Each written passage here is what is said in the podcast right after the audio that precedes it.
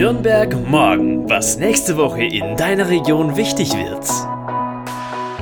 Hallo, ich bin Lilian. Herzlich willkommen bei Nürnberg morgen, was nächste Woche in deiner Region wichtig wird. Der Podcast der Relevanzreporter. Lokaljournalismus für Nürnberg und die Region. Unabhängig, konstruktiv, gemeinwohlorientiert. Heute ist Sonntag, der 12. Dezember. Bei mir brennt schon die dritte Kerze am Adventskranz und wir haben es heute auch so richtig schön weihnachtlich. Also schnappt dir am besten gleich einen Lebkuchen oder ein Plätzchen und genieße diese Spezialsendung von Nürnberg morgen. Denn wir, das Team der Relevanzreporter, hatten Anfang Dezember die Ehre, das Christkind in seiner sogenannten Zentrale zu besuchen. Und da haben wir für dich dieses schöne Interview aufgenommen. Viel Spaß! Ich stehe jetzt hier in einem Raum des alten Rathauses, mit mir meine Kollegen Thomas Geiger und Simon Malik als Fotografen bzw. Videojournalisten. Und äh, wir haben heute die Ehre, das Christkind zu besuchen und auch Fragen zu stellen. Der Raum, ich nenne es jetzt einfach mal Christkind-Zentrale, ist dekoriert. So ein grüner Vorhang, dazu gibt es einen wunderschönen goldroten Thron. Und da sitzt auch das Christkind vor mir und ich lege jetzt einfach mal los. Wann hast du dich eigentlich entschieden, Christkind zu sein? Ist das ein lang gehegter Traum oder ist dir das ganz spontan gekommen? Nee, also spontan ist es mir tatsächlich nicht gekommen. Also schon eher ersteres. Also es ist ein ja wirklich sehr langer Traum von mir gewesen. Ich wollte eigentlich Christkind werden, seitdem ich wusste, dass man Christkind werden kann. Davor ähm, ja, dachte ich eben, dass man irgendwie Engel werden kann. Das hatte ich mir schon mal, hatte ich schon mal gehört. Und neben dem Christkind stehen ja auch immer die beiden Engel auf der Frauenkirche. Und äh, dann wollte ich gerne Engel werden. Und dann habe ich erfahren, dass man eben auch Christkind werden kann. Also nach dem Schock, dass es das Christkind, so wie ich es mir vorgestellt habe, nicht gibt. Und genau, seitdem will ich eigentlich Christkind werden. Hast du dich auf diese Rolle richtig vorbereitet? Keine Ahnung, man stolziert durch den Flur oder hast dich auf den Balkon gestellt, die Arme ausgebreitet und runtergerufen? Also das habe ich tatsächlich nicht gemacht. Aber natürlich habe ich mich schon vorbereitet. Also ich habe viele Interviews mit alten Christkindern gelesen und ja, habe generell mich informiert, was muss ich denn eigentlich können, was sollte ich für Persönlichkeitszüge haben, dass das irgendwie passt. Und genau, dann habe ich mich beworben und dann habe ich mich nochmal neu angefangen zu informieren, weil dann beginnt ja so wirklich der Prozess, okay, was ist denn jetzt wenn? Und äh, dann muss man sich das auch nochmal so für sich überlegen, schaffe ich das dann alles, weil es ist natürlich schon eine Belastung. Genau, aber dann war mir klar, doch, das will ich immer noch werden und das will ich auf alle Fälle ausprobieren. Du sagst, du hast dich nochmal informiert. Ist dir dann die Frage zur Schule irgendwie bewusster geworden? Ja, ich meine, klar, jetzt ist mein letztes Jahr, ich mache jetzt Abitur dieses Jahr und dann musste ich mir natürlich schon nochmal eingehender überlegen, okay, lohnt sich das jetzt wirklich für mich, dass ich eben den ganzen Dezember eine ganze Klausurenphase fehl, um eben Christkind zu werden? Oder lohnt sich das nicht? Und dann war mir aber eigentlich klar, du wirst das Volk total bereuen, wenn du dich nicht bewirbst. Und ja, dann dachte ich, probieren muss ich es zumindest auf alle Fälle. Gibt es eigentlich Kostümproben? Du bist ja gerade eben schon im vollen Ornat zum Interview gekommen. Hast du Visagisten, irgendwelche Menschen, die um dich herumwuseln und dich anziehen? Wie machst du das alles? Ja, also erstmal Kostümproben gibt es ja, auf alle Fälle, weil das Kleid, das wird ja ähm, an dich angepasst. Also da geht man dann ins Opernhaus und ähm, ja, genau, da nehmen die dir Maß und passen es an. Und auch die Krone muss natürlich an deinen Kopf angepasst werden. Und es gibt auch mehrere Perücken. Das heißt, man, es wird auch geschaut, welche ist jetzt die beste Perücke für deinen Kopf und welche ist vielleicht eher nur eine Ersatzperücke. Und dann ist es soweit und dann darf man sich das erste Mal auch selber, das erste Mal komplett im Ornat und mit der Perücke und mit der Krone und geschminkt sehen. Und das ist wirklich ein unglaublicher Moment, weil man sich ja vorher selber auch noch nie so gesehen hat. Und man fühlt sich dann auch gleich wie jemand ganz anderes. Und generell werde ich bei großen Auftritten, wenn ich jetzt zum Beispiel im Fernsehen bin, werde ich geschminkt. Aber so jetzt alltäglich muss ich mich selber fertig machen. Also heute Morgen habe ich mich auch selber geschminkt. Und wie lange brauchst du dafür? Mm, so eine halbe Stunde. Ich muss aber noch ein bisschen rausfinden, wie lange ich für was brauche, weil man muss ja auch um, unter der Perücke die Haare hochbinden und ähm, dann nach einem Strumpf anziehen, dass wirklich dann auch keine Haare unter der Perücke hervorschauen. Und das geht, also ich finde, ich kann es schon relativ schnell, aber ich glaube, dass das mit der Zeit sich auch noch ein bisschen besser einspielen wird. Was trägst du eigentlich drunter? Ähm, also ich meine jetzt speziell gefragt, wenn du draußen einen Termin hast und es furchtbar kalt ist und so. Ich habe wie beim Skifahren dann Skiunterwäsche drunter tatsächlich Und ähm, ja, dann, wenn es ganz kalt ist, hätte ich auch noch einen dickeren Pulli drunter. Man lässt immer mit Absicht etwas Platz unterm Ornat, dass ich quasi noch mehr Pullis drunter ziehen könnte.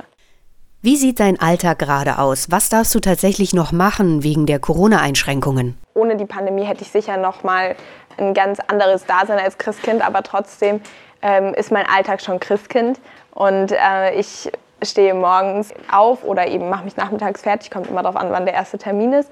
Dann sind die Termine momentan entweder Pressetermine, aber hauptsächlich und das Wichtigste sind ja schon so die karitativen Aufgaben. Und das heißt, wir gehen auch noch immer in Kindergärten und in Altenheime, aber eben draußen, also dass es für uns alle möglichst sicher ist, auch ohne Körperkontakt. Das ist natürlich nicht so einfach für mich, weil es irgendwie schon man sieht ja, wie bewegt die Menschen sind und das ist einfach, dann würde man natürlich auch gerne auf die Menschen zugehen und manche umarmen oder irgendwie äh, ja, sich näher mit ihnen unterhalten und das ist natürlich schwer für mich, aber trotzdem finde ich es toll, dass ich überhaupt noch irgendwie Gespräche und ja, Termine in Person wahrnehmen kann.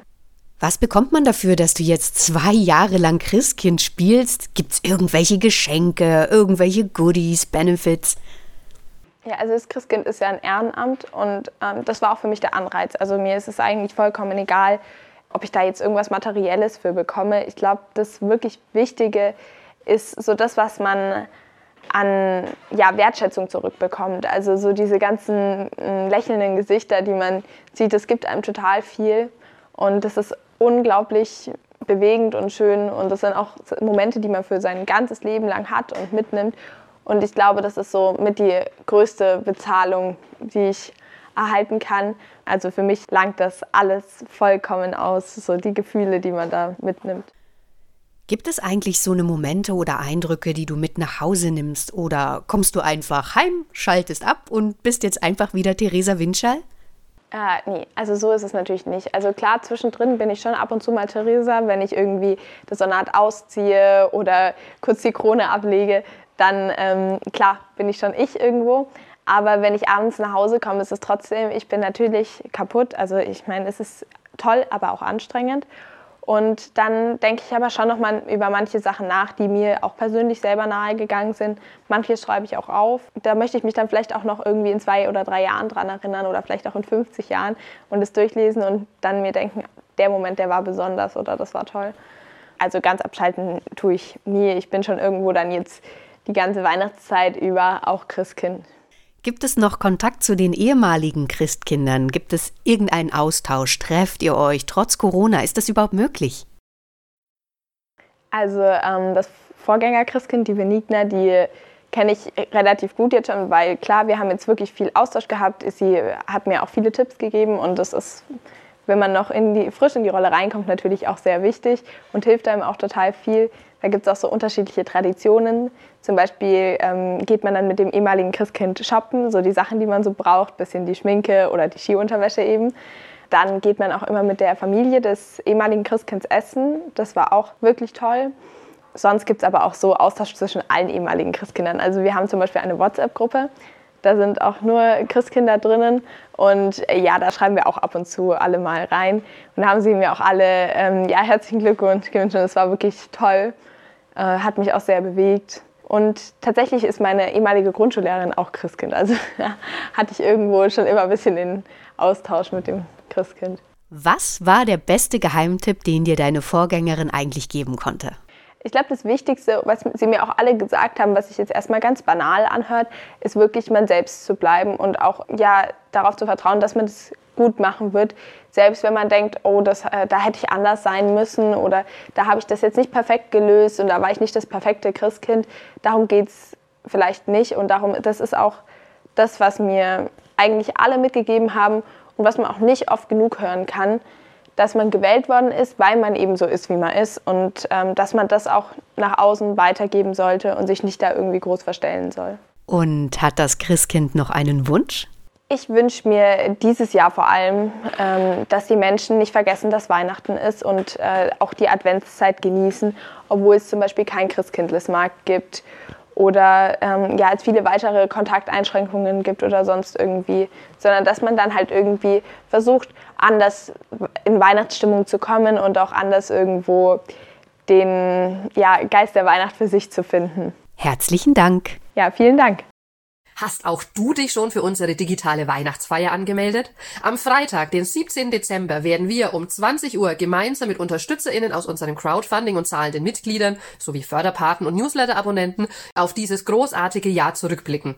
Du willst auch dabei sein? Na, dann sichere dir jetzt noch ganz schnell unseren kostenlosen Newsletter bzw. werde zahlendes Mitglied und zwar bis Montag, 13. Dezember um 10 Uhr. Dann haben wir noch genug Zeit, dir unseren Zoom-Link für die Weihnachtsfeier zuzuschicken. Neben dem Zugang zur exklusiven Community bekommen unsere zahlenden Mitglieder noch einen klitzekleinen Gruß zu Weihnachten obendrauf. Deine Alexandra und die anderen Relevanzreporter. Nürnberg morgen. Ein Themenausblick der Relevanzreporter Nürnberg. Konstruktive Lokalnachrichten zum Mitgestalten auf www.relevanzreporter.de